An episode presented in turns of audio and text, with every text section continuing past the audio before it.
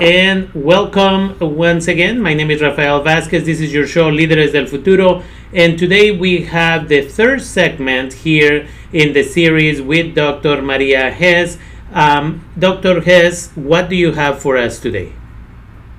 Today I'm going to continue the talk about loss and trauma, and I'm going to focus on triggers and defense mechanisms and the unconscious getting ready to finish up with resources and how to handle how to handle it. Good. Um, it, it, it's important for people to understand again a little bit about you. Uh, again, you are a psychotherapist. You've been doing this for a few decades, and it's wonderful to have somebody with your amount of knowledge to be able to again educate us and share this information um, so I will leave the mic to you and take it from here. Okay, great. Thank you, Rafael. Appreciate the opportunity to once again have connection with my community through your radio's program. So I want to continue for people who might be listening in on this session um, for the first time. I, I really teach through my own experience because that's really the only place I really hold true expertise. Even though, like you say, I am trained as a psychotherapist and a humanistic psychologist. Um, but what I and I also am very proud to say that I train therapists through Humanidad Therapy and Education Services in Santa Rosa as well. So just and, and given that, it, the reason I chose the topic of loss, not only because it doesn't feel like it's everywhere to me, but because I have sustained incredible loss myself. And like I said in the first section, that you know you teach what you need to learn. so just like many people in your listening audience, I too am learning how to deal with loss. Um, you know, there has been a belief for a long time that loss and grief went through a five stage pro- process denial, anger, bargaining, depression, acceptance. And now there's new thinking that there's a sixth stage, which is finding meaning. So, on our next segment in the end of the month, we'll focus on that and that includes, you know, resources and learning skills about how to deal with loss and trauma. But on the way to that show, let's focus today on particular tri- triggers because I'm really noticing a lot of we have a lot of trauma in our community because we have as a community had a lot of traumatic experiences we had um, the death of Andy Lopez, where, and last week with the celebration at what would have been his 20th birthday, along with the killing of George Floyd. George George Floyd's death could trigger many feelings that we remember as a community feeling ourselves when we had an, an unexpected, unwarranted death by a community member with um, privilege seeming out of control. The other thing I want to talk about today is that process of being feeling out of control. When there's a lot of trauma in the culture, we can feel out of control. And for, really, we think about it, you know, we had the fire, Andy Lopez dying, and then we had fires and mandatory evacuation, and a lot of people not being able to get back into housing because with the mandatory evacuation and the changes that occurred after the fire, including many, many people losing their homes and everything they owned, and to and then after that we had PG&E having its mandatory evacuations because of high winds, lots of rains. But this all all these events continue the aura of trauma and out of control. And that is one of the things that trauma does fuel is the feeling of helplessness and being out of control. So one of the important things I think as a psychologist when I look at a healing process in order to once again regain some control so you can begin to heal and make your way through the trauma is to be able to tell your story, have somebody truly listen to you with understanding and not a lot of yeah, I know throughout your telling it. So we really have to remember and honor each other as we recognize all of that we have gone through as a group. And then we, we also have many individual traumas that impacted on top of the community traumas. I was telling you, Rafael, before we went on the show, I feel like Dr. Bummer. but, you know, at the same time, I want a role model being able to talk about things that are hard so we can learn how to do that. When we live in a have a nice day culture where we're we're supposed to be happy, always make other people smile. Um, it's really tough to find space to be able to say, yeah, but I don't feel that way today, or I've never felt that way ever. What's true when we look at psychology is that the earlier you experience trauma, the harder it can be as you age to move through it because you you can only do what you know if you don't know how to move through something you can't really do it. So you need kind of role models or have read books and studied or have some kind of discipline or tradition that gives you a structure of security and safety so you can move through trauma. Because you it's hard to heal when you don't feel secure. You really do need to feel safe and secure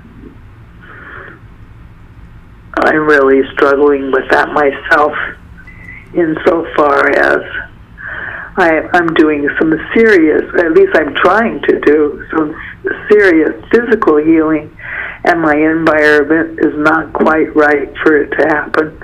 So I feel delayed in what I can do and how I can do it. And I need my friends to help me figure it out.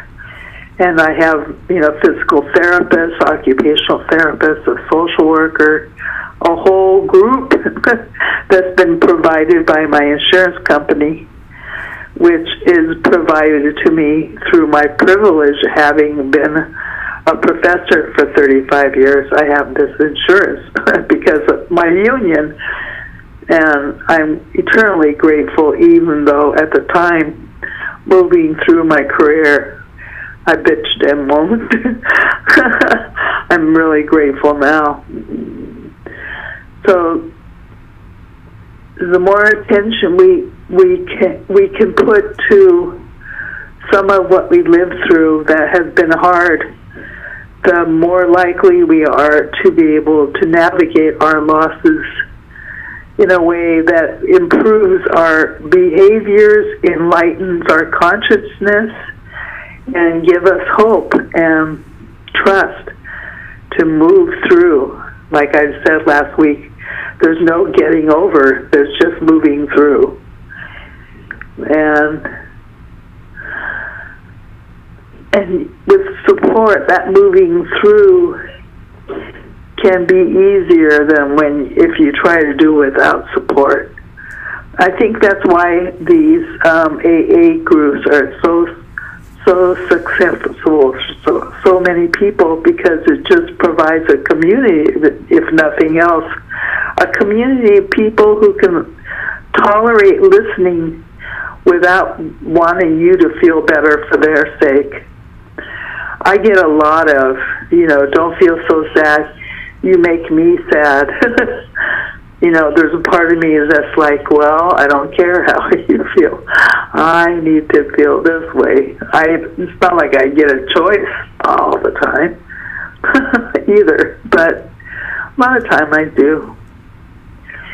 But to be willing to to have my friends and my uh, my social worker who's be giving me counsel and good friends to be able to to talk with your listening audience. That's helpful. Also to hear the feedback from the listening audience is very helpful. Have the support of of God.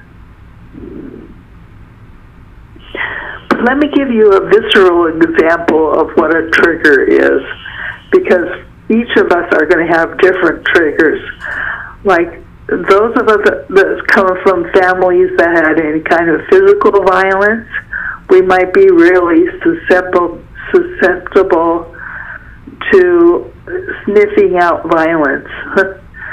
like we might be the people who sees it before other people that have never lived through it see it. The other thing is like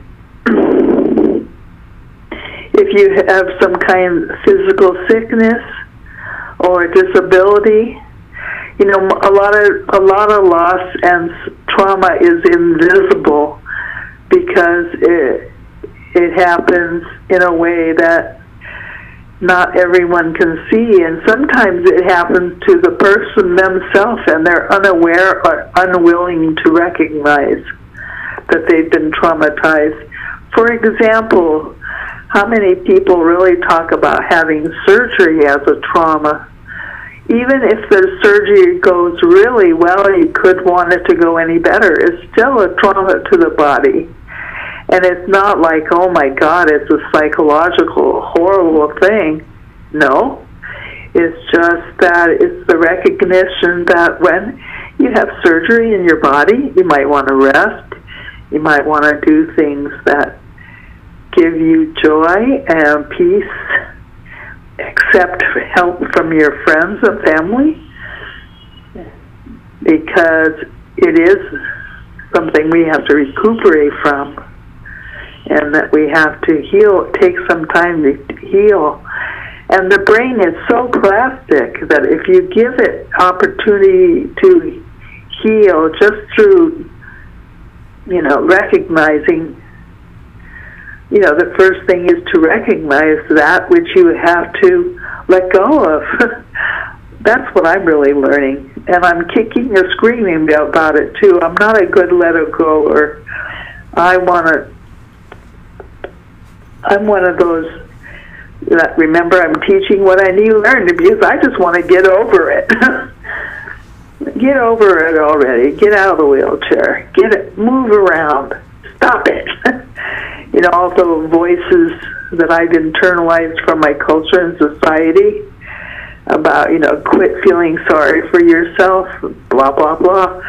Well, I do kind of feel sorry for myself, even though at the same time, I really have a lot of faith in in my process and can see my improvements over time.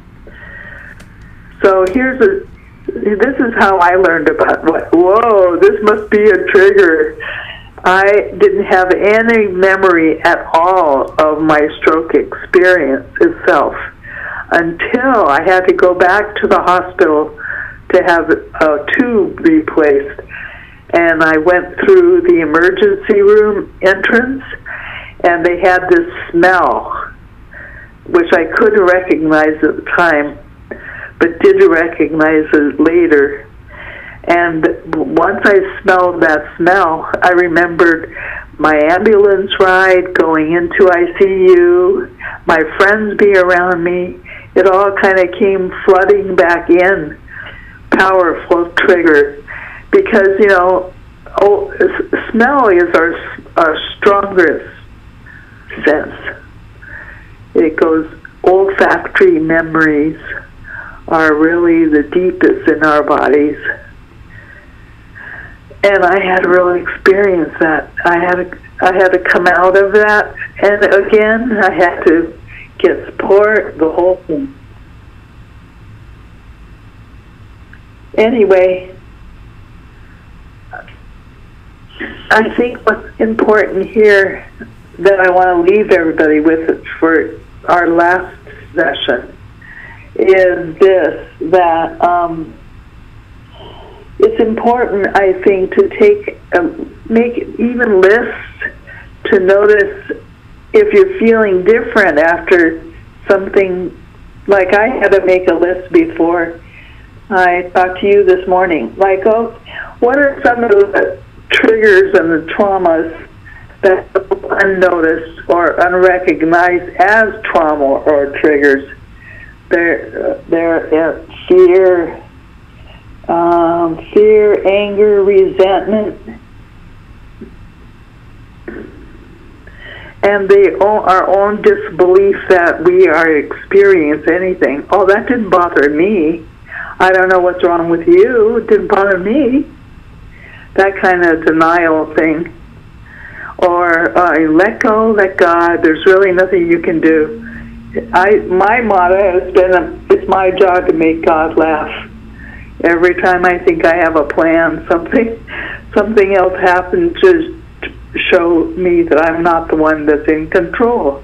I have to let go and just keep doing my best. So I'd like you you the group who's listening to think about how do you navigate through your own traumas. What do you know about yourself? And are there things that you suspect are happen, happening that you haven't really acknowledged before? Because that's a place to begin. All right, thank you. I think I'll finish here today. Thank you. Thanks for, for the opportunity. Definitely. Thank you for taking the time to be with us today. And again, what we are starting to do is we want to invite the community who is listening to reach out to us and give us ideas as to what you want to learn more about so that for future programs uh, we have four programs this is the third one then we'll have another one and then again we want to continue to do specific programs on specific topics so reach out to uh, us and then we'll get that information to dr hess and then dr hess will prepare lectures so that we all can learn we all can heal and we all can have positive lives in the future. And with that, I want to thank Dr. Maria Hess for being with me today here in your show, Líderes del Futuro. And again, we look forward to the final lecture in this series. Thank you for your time. Yes, you're welcome. Thank you. I appreciate the opportunity. Be well and